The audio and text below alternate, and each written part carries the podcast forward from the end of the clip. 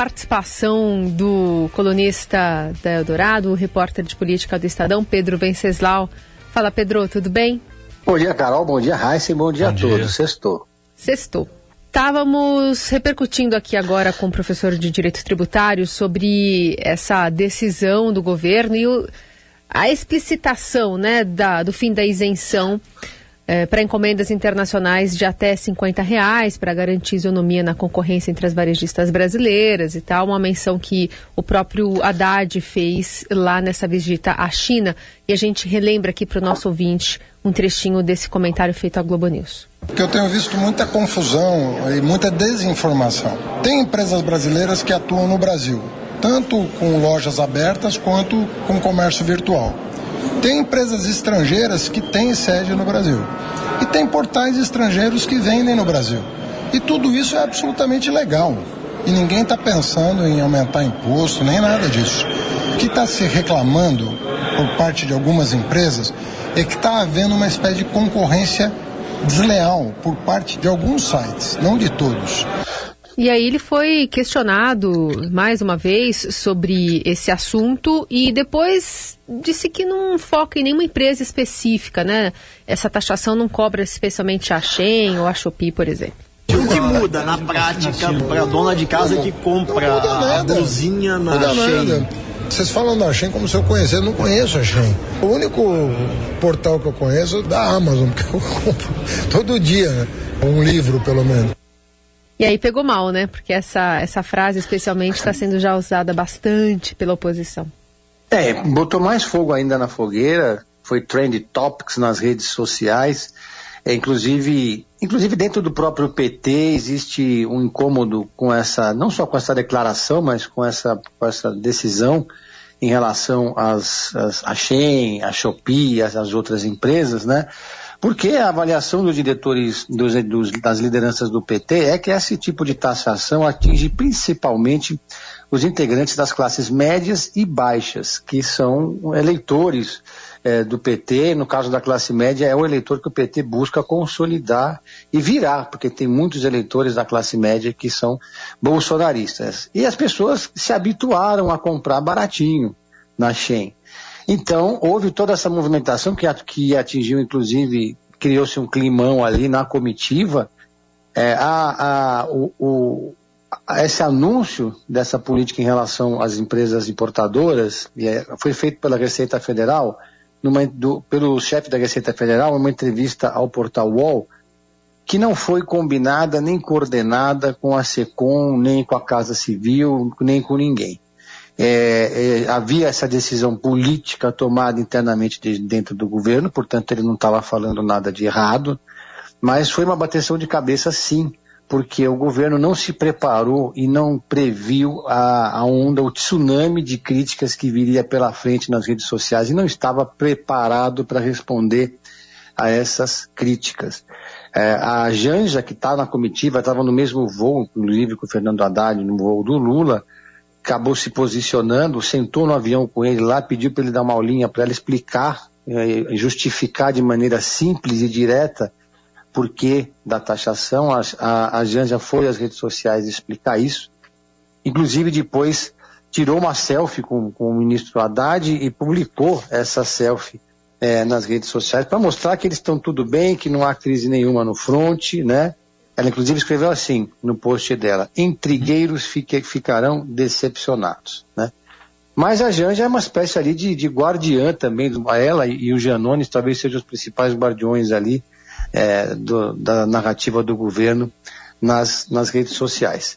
E, e é, essa, essa, essa questão toda envolvendo a Chain, ela virou realmente um, um, problema político interno do PT, a ponto do PT convocar uma comissão, uma, uma um evento é, extraordinário de comunicação com seus militantes, que foi comandado pelo ministro da SECOM, o Paulo Pimenta, que é, fez uma fala dizendo, é, reclamando pra, né, ali de que não pode haver um anúncio desse tipo sem que haja esse tipo de coordenação.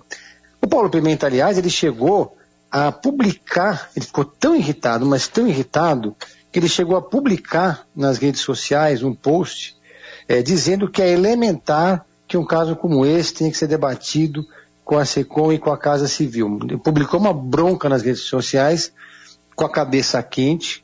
O ministro da SECOM não pode ter cabeça quente, né? Porque é a comunicação. Mas de tanto é que ele se arrependeu, tirou depois de menos de um minuto essa postagem do ar, mas aí já tinha feito um tremendo de um estrago, muita gente já tinha feito print. Depois ele pegou essa mesma mensagem, escreveu ela numa, transformou numa mensagem de WhatsApp no grupo interno, que é o grupo interno do governo ali, e deu essa bronca de forma mais reservada. E nesse seminário do PT, ele, é, que é um seminário fechado, mas estava cheio de, de petistas que conversam com jornalistas, ele disse que ninguém informou a ele sobre essa ofensiva contra a sonegação, né? E foi uma surpresa porque o governo teria que ter feito uma peça publicitária, uma ação nas redes sociais para explicar que ninguém está taxando nada. O que eles vão fazer agora é fiscalizar, vão, vão, fazer, vão acabar com uma prática que, era, que havia e que muita gente fazia e que o governo de certa forma fazia vista grossa e que as empresas elas usam o expediente de mandar o produto como pessoa física, uhum. ah, os produtos até 50 dólares, como, como já foi explicado aqui, né, Raíssa Carol? É isso. Mas uh, isso tudo motivou até uma, uma conversa entre o, o dono da Avan com sindicalistas, ele quer apoio de sindicalistas, o, o bolsonarista Luciano Hang. Será que ele vai rangariar apoio? ele já está é, rangariando apoio. Houve uma, uma mudança.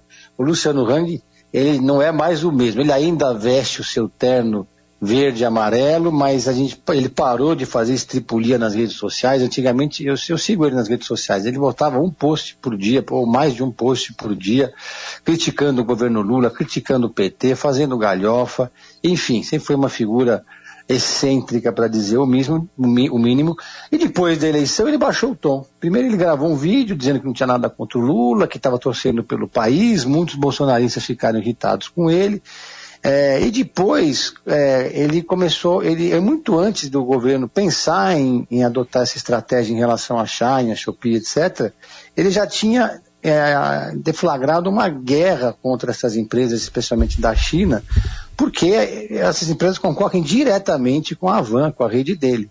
Né? E nessa, e nessa a, a ofensiva do Luciano Hang, ele recebeu o presidente da União da UGT, Ricardo Patá, que é um dos sindicatos. Sindicato, esse sindicato, né, tudo bem que ele não é o, ligado à CUT, ele, ele, é mais ele é ligado ao PSD, o próprio é, Ricardo Patá, que é sindicalista, mas ele é filiado, é na cúpula do PSD, mas é sindicalista, né? É, foi até Santa Catarina, se encontrou com Luciano Hang, fizeram ali um, uma conversa e concluíram que os sindicatos e o próprio os, dos varejistas, no caso, né, e o Luciano Hang tem uma bandeira em comum, que é combater é, essas empresas que eles chamam de, de pirataria, né? E é, e, é, e é, curioso, porque agora o Luciano Hang virou Fernando Haddad Futebol Clube, hum. né? Tá feliz da vida com as declarações do Haddad, não vi ele publicando nada ainda, mas quem diria, né, Raíssa Carol, que a gente estaria aqui para ver essa cena, esse momento em que o Luciano Hang e, e o governo, principalmente o Fernando Haddad, estariam no mesmo palanque virtual, hum. né? Porque, no final das contas, essa demanda que já estava sob é, análise do governo Bolsonaro via Paulo Guedes não foi para frente, mas foi nesse governo petista e nessa, nesse escopo do novo arcabouço fiscal, fiscal para tentar encontrar esses 8 bi aí, é, juntar com o que vai mais faltar para fechar as contas do governo nos próximos anos, né? Exato, e também e, e é, uma, é uma proposta do governo que ela tem, é, vamos dizer assim, ela, ela é escorada numa, numa ideia mais de fundo, que é proteger a indústria nacional. Sim. Então, isso está de acordo com o que o PT, do que o campo da esquerda, do que os mais nacionalistas sempre defenderam, que é você incentivar e fazer é, com que a indústria nacional tenha mais força. Então, o, os brasileiros, ou, vamos dizer assim, o PIB brasileiro, esse setor varejista brasileiro, que o Luciano Hang, ele é parte, mas é uma parte menor desse setor, mas está todo mundo apoiando essa proposta. Agora, nas redes sociais, o governo está perdendo a guerra. Né? Porque, como o governo foi pego de surpresa, não se preparou, os influenciadores que seguem o governo também não se prepararam, não houve uma construção de uma narrativa. Então, o que a gente mais vê é, são postagens no Twitter, no Facebook ou no Instagram, dizendo que o governo não taxa as grandes fortunas, mas taxa as compras de até 50 dólares da Sim. Shopee. E afeta, é e afeta eleitorado, afeta, afeta, a popularidade do presidente no momento em que, né? E no momento e numa circunstância, ele está na China agora. É. É, esse timing que eu achei mais curioso, a gente até falou um pouquinho sobre isso ontem, né? Uhum. É, o timing dessa história vinha à tona cria no mínimo um constrangimento, porque o Lula está na China, é, com uma agenda super extensa, 15 acordos bilaterais, foi recebido pelo Xi Jinping com tapete vermelho, a banda do exército uh, do, do, da China tocou a música do Ivan Lins, Um Novo Tempo, é, ele foi visitar o presidente do Partido Comunista Chinês, e aí surge essa notícia que atinge uma, uma empresa é, é, chinesa. Claro que lá ninguém tocou nesse assunto nas conversas é, que aconteceram na China, mas podiam ter esperado uma semaninha, né? Para pelo menos não, não, ter essa saia justa em, em Pequim e Xangai, né? É, e um, e um caso como esse tem que ter um anúncio formal, né? Tem que estar tá lá. Uh, ministro, ou seja, secretário da Receita, sentado numa mesa fazendo a divulgação e jornalista perguntando. Foi um negócio quase que no improviso ali no, no meio de uma entrevista para a Globo News que foi falado. É, é, na verdade foi uma entrevista pro, pro UOL. Ah, pro UOL, pro UOL. Da, e aí é, sim. Aí foi, depois é, a... foi, Isso, tem é, foi, o, foi, o secre... foi o secretário especial da Receita Federal, Robson Barreirinhas, que no meio de uma entrevista para o UOL disse isso. O jornalista, claro, viu que o lead estava ali, o lead que não sabe é a, é a, parte principal da informação, e subiu. Mas esse não foi a primeira, na primeira crise de comunicação do governo Lula. Né? Já há muita reclamação, inclusive do próprio Lula já reclamou que os seus ministros estão batendo cabeça ele deu uma determinação de que todas as ações dos ministérios têm que passar pela SECOM, porque teve ministro anunciando passagem a 200 reais, teve ministro falando, é, o Lupe anunciando questões sobre a pasta dele na Previdência, que, que não eram factíveis, e depois o desgaste acaba todo sendo concentrado na figura do presidente Lula e na popularidade do governo.